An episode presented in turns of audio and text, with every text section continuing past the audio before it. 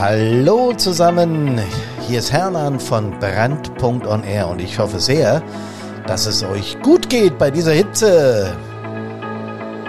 Können wir ja nicht ändern, stimmt's?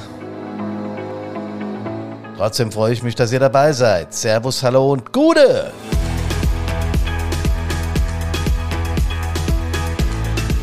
Ich habe euch heute etwas mitgebracht, was mir einen riesen Spaß macht und ich hoffe euch genauso.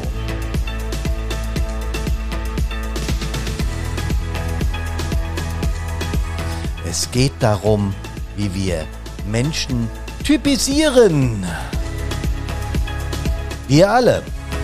Podcast Nummer 193, Tatort Feuerwehr, wenn Einsatztyp Löwe auf Einsatztyp Affe trifft. Das ist heute das Thema. Wenn Einsatztyp Löwe auf Einsatztyp Affe trifft und ich weiß genau, was er jetzt denkt.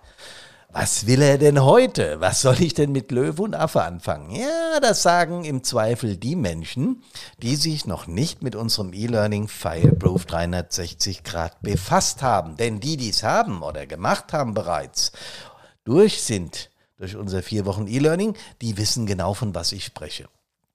Komme ich gleich drauf.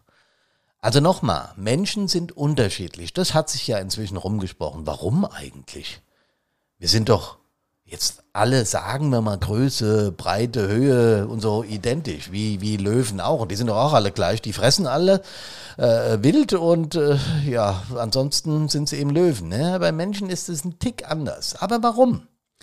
Neurowissenschaftler haben da schon lange dran rumgebastelt und haben rausgefunden, dass natürlich rein äußerlich ein Hirn der Menschen dem des anderen gleicht. Trotzdem ist jeder von uns einzigartig. Jeder von uns. Hm, wieso ist das so? Naja, dann schauen wir uns doch mal die Verknüpfungen in unserer Birne an. Die Nervenzellen. Ja, wir haben von diesen Dingern etwa 100 Billionen. Ich wiederhole nochmal die Zahl. 100 Billionen Kontaktstellen im Kopf und insgesamt fast sechs Millionen Kilometer Leitungsbahnen, Nervenbahnen. Das ging einige Male um den Planeten rum, das muss man sich mal vorstellen. Das alles ist in unserem Hirn. So, das jetzt, wenn man das weiß, wie komplex der Laden da oben ist, die Menschen unterschiedlich sind, scheint irgendwie logisch, oder? Und es ist tatsächlich so, dass es definitiv auf diesem Planeten nicht exakt zwei die gleichen Menschen gibt. Weder vom Aussehen, noch von der Art und Weise, wie wir leben, noch von unserem Charakter, noch von unserem, ja, wie wir uns geben und so weiter. Das hat ganz viel damit zu tun, was uns unsere Vorfahren an Genen mitgegeben haben. Also was, was wir von denen geerbt haben, ne? als wir gezeugt wurden ähm, haben wir ja so ein kleines Dingens da und das entwickelt sich dann und da kommt es natürlich sehr viel drauf an. Aber es kommt natürlich auch darauf an, was uns unsere Erzeuger, also unsere Eltern äh, oder unsere Erzieher beigebracht haben. Und das sind nicht nur die Eltern, sondern das sind auch Verwandte, das sind Geschwister, das sind dann äh, die äh, in den Kindergärten, in den Krippen, die Erzieherinnen und Erzieher und so weiter und so weiter. Das alles formt uns auf irgendeine Art und Weise. Und je nachdem, was du erlebst, werden diese 100 Billionen, die Zahl ist einfach irre, 100 Billionen Kontaktstellen da im Kopf miteinander verknüpft oder eben halt auch nicht. So, so 1, 0, ne? Kennt ihr aus der IT, digital, da wissen wir Bescheid. Viele 1 und Nullen ergibt irgendwann ein Rechner oder das System da drinne. Und so ist das aber auch im Hirn. Ja, ganz viele Verknüpfungen machen aus uns die oder denjenigen, der wir eben jetzt sind. Für die allermeisten Menschen übrigens, nee, für alle Menschen sind Eltern zunächst mal, wenn wir auf die Welt kommen, schon im Mutterleib, das haben die Neurowissenschaftler auch festgestellt, Vorbild ob wir das wollen oder nicht, ob wir später unsere Eltern mögen, wenn wir dann in die Pubertät kommen und aufbegehren äh, oder nicht. Eltern sind zunächst mal immer Vorbild. Ob die Eltern sich jetzt immer richtig verhalten oder nicht, ist eine ganz andere Frage. Aber zunächst mal sind wir, unsere Eltern, das, was wir als, ja, als den Chef anerkennen, von frühester Kindheit an. Ne? So, und das alles verknüpft dann noch, also dieses komplexe Hirn, diese komplizierten Billionen von Kontaktstellen da im Hirn mit unseren Emotionen. Und dann wird's halt richtig kompliziert. Die Forscher glauben, also die Wissenschaft glaubt, dass Emotionen durch das sogenannte limbische System beeinflusst werden. Habt ihr schon mal gehört, ne?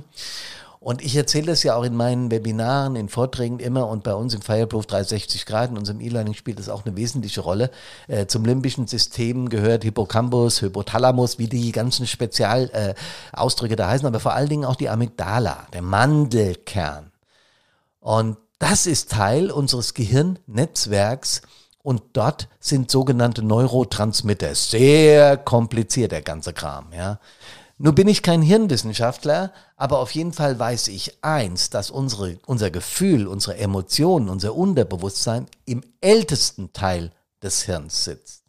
Also im allerältesten Teil. Und zwar da, wo das Rückgrat in das Hirn übergeht, dort sitzt das Unterbewusstsein und der Stamm unseres Hirns und die Emotion.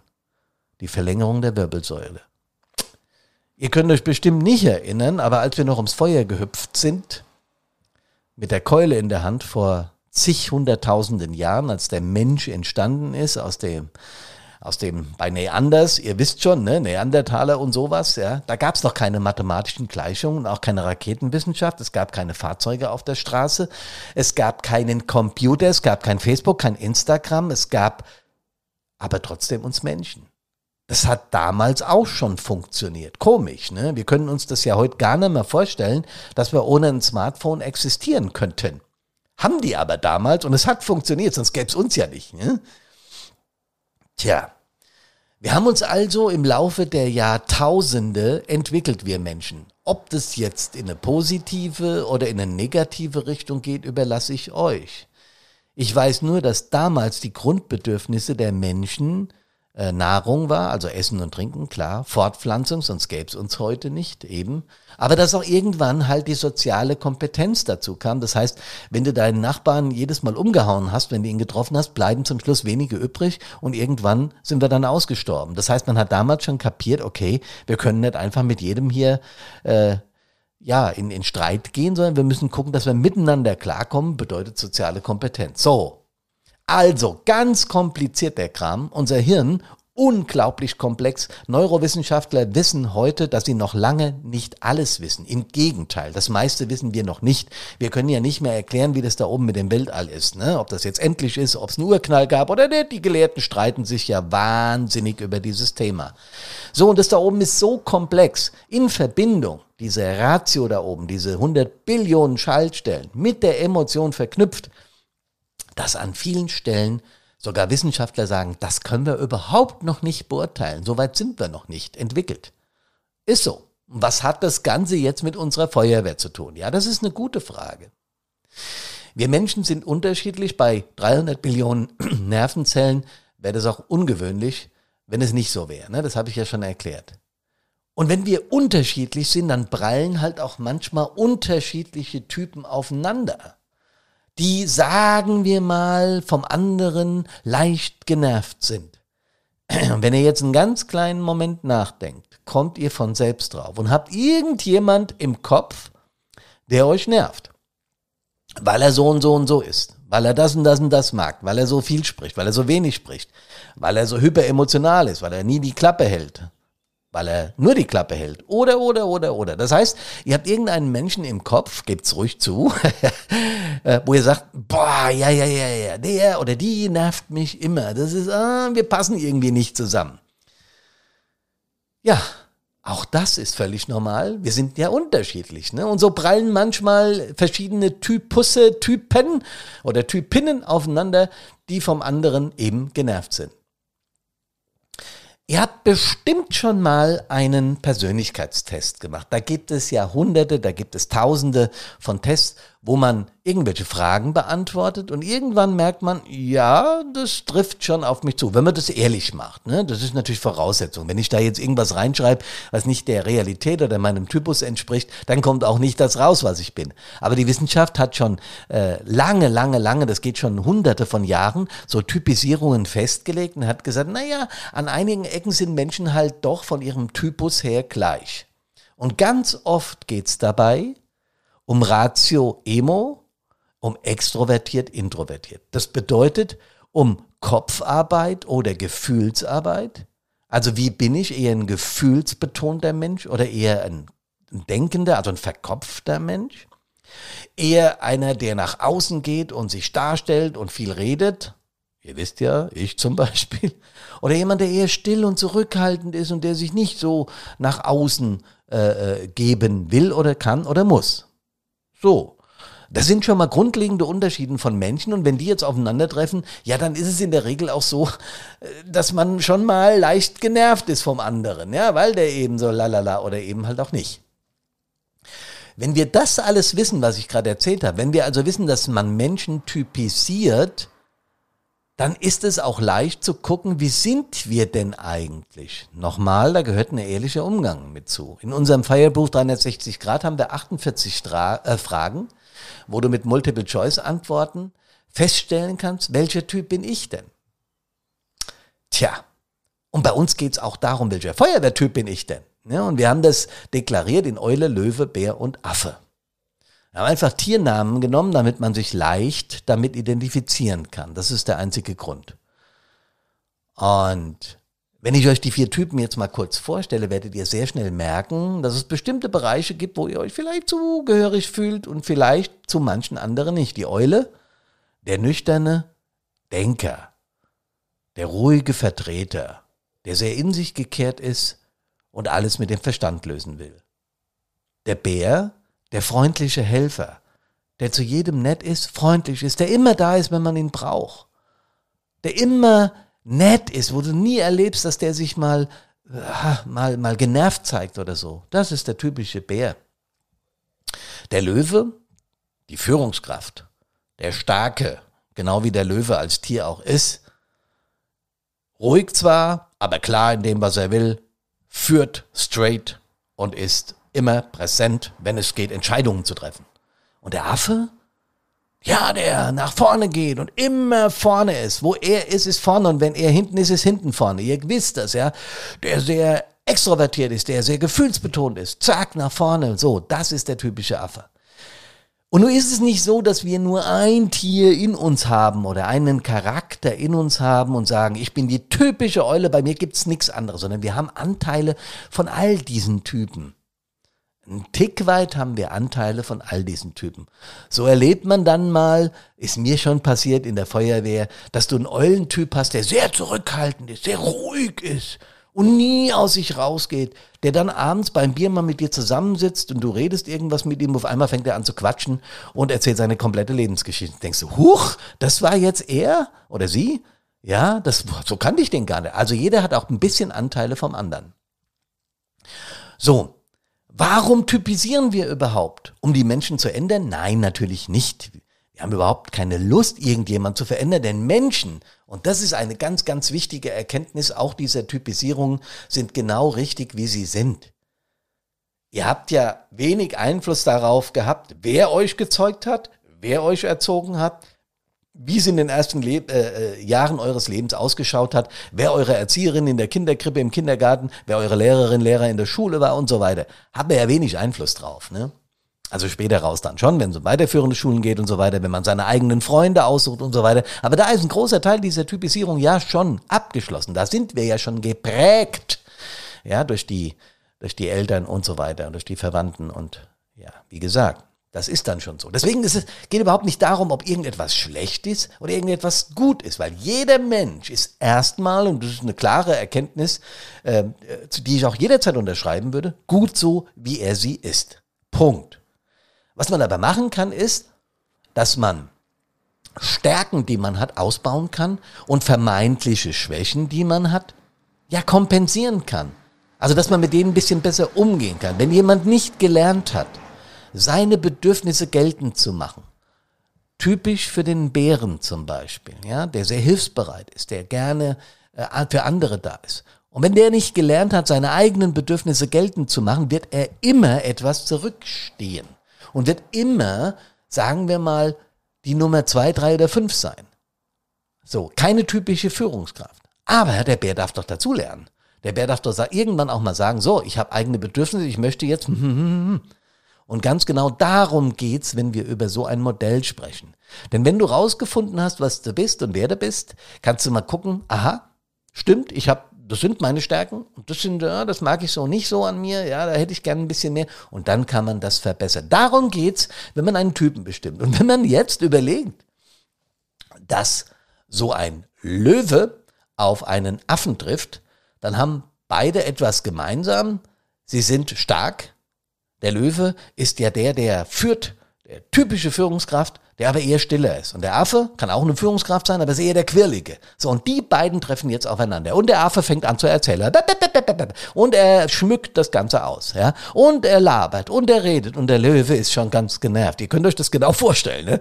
Der Löwe ist schon genervt und schaut ihn an und denkt, oh Gott, kannst du das nicht in einem Satz oder in zwei? Ich hab's ja kapiert. Dann sagt er ihm das auch und der Affe dann, nein, du hast mich doch überhaupt nicht verstanden. Und dann geht es wieder von vorne los und der Löwe wird immer genervt. Er sagt, stopp, stopp, stopp, stopp. Führungskraft halt, ne? Stopp! Wir machen das jetzt so und so und so und basta. Und der Affe, oh nee, und da geht die ganze Geschichte von vorne los. So ist es, wenn Menschen aufeinandertreffen, die von der Typisierung her unterschiedlich sind. Warum ist es so? Ja, weil es unterschiedliche Typen sind, das habe ich ja schon erklärt. Aber was kann man denn da machen? Und das ist eine Erkenntnis, die ist so leicht. Wenn man mal begriffen hat, dass Menschen unterschiedlich sind, dann ist das schon die halbe Miete, weil man weiß, okay, der Jürgen, der Klaus, die Christine, die Karina sind halt anders, wie ich das bin. Und die reagieren auf gewisse Dinge anders. Weil 95% von dem, Freunde, 95% von dem, was wir tun, läuft über unsere internen Filter. Also all das, was wir mal beigebracht bekommen haben und dann kommt spontan eine Reaktion von uns. Das heißt, nur fünf Prozent durchdenken wir nochmal. Also alles andere ist von der Emotion gesteuert. So wie wir irgendwann mal als Typ uns entwickelt haben oder als Typin ja, entwickelt haben, so kommt es dann auch raus. Das heißt, wir haben da natürlich Einfluss drauf, aber ein ganz großer Teil von dem, was wir tun, ist eben über diese Filter gesteuert. Und wenn dann jetzt der Löwe mit dem Affen einen Konflikt hat, was kann er denn dann tun? Also erst sich bewusst machen, mein Gegenüber ist eben anders wie ich. Es ist ein anderer Menschentyp und deswegen entstehen Konflikte. Das ist ganz einfach.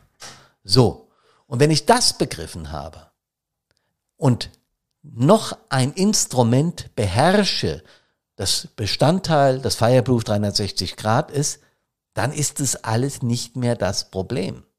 Und Menschen, die dauernd miteinander zu tun haben, wie Feuerwehrleute, die zusammen Einsätze fahren, die zusammen üben müssen, damit es im Einsatz funktioniert, die auch den Verein zusammen, ja, äh, leiten oder, oder im Verein zusammen tätig sind, dann ist es klar, dass wir in Anführungsstrichen miteinander auskommen müssen. Ob wir das erstmal wollen oder nicht. Und einfacher wird das Ganze durch dieses Instrument, das ich gerade beschrieben habe, nämlich durch den Perspektivwechsel. So heißt das. Und es ist ganz, ganz leicht eigentlich, wenn man es mal verinnerlicht hat. Jetzt wisst ihr auch, warum dieses Fireproof über einen längeren Zeitraum geht, damit man es verinnerlicht. Wenn man verinnerlicht hat, dass der andere einfach nur eine andere Perspektive hat, dann wird es leichter, ihn sie zu verstehen und zu akzeptieren. Und das ist genau das, was mit diesem Perspektivwechsel erreicht werden soll. Es ist ein unglaublich gutes Instrument, Konflikte und Krisen in einer Feuerwehr, sagen wir mal, leichter zu nehmen und sie zu reduzieren auf ein erträgliches Maß. Weil wenn das nicht passiert, wenn diese beiden Typen ständig aufeinander rasseln, weil sie eben unterschiedlich sind, weil der Löwe vom ständigen Gehampele des Affen genervt ist. Im Übrigen habe ich das selbst in der Feuerwehr erlebt. Ich habe nämlich einen hohen Affenanteil, das könnt ihr euch ja vorstellen. Ne? Und das habt ihr euch bestimmt auch schon gedacht. Ja, und da gab es eben Eulen oder Löwen, die von mir genervt waren, die gesagt haben, ach Hermann, mal einen Satz weniger wäre auch gut. Und ich habe immer gedacht, von was sprechen die denn? Ja, so viel rede ich doch gar nicht. Das war meine Wahrnehmung. Aber deren Wahrnehmung war eine andere. Und als ich begriffen habe, dass ein Perspektivwechsel ganz gut ist, um zu verstehen, was die der andere, mein Gegenüber, eigentlich will, und das dann nochmal abgleichen. Das heißt ja nicht, dass ich in allem nachgeben muss. Das bedeutet es überhaupt nicht. Aber es bedeutet, ich höre mir mal an, was der die andere eigentlich, äh, ich höre mal aktiv zu. Den Begriff habe ich auch schon mal erwähnt. Aktiv zuhören heißt sich wirklich auch in den anderen mit dem Perspektivwechsel hinein, Perspektivwechsel hinein zu versetzen und dann zu schauen, was will er sie denn eigentlich? Und wenn ich das mal befolgt habe, und wenn ich das mal geübt habe, passieren, ja, ich will es nicht übertreiben und nicht zu emotional werden, ich mit meinem Affenanteil, aber es passieren tatsächlich Wunder.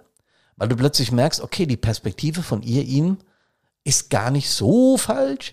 Vielleicht können wir uns in irgendeiner Form annähern. Und das ist der erste und der wichtigste Schritt zur Befriedung eines Konfliktes. Und wenn ihr das macht, probiert's mal zu Hause aus, privat oder mit euren Feuerwehrkumpels oder Kumpelinen.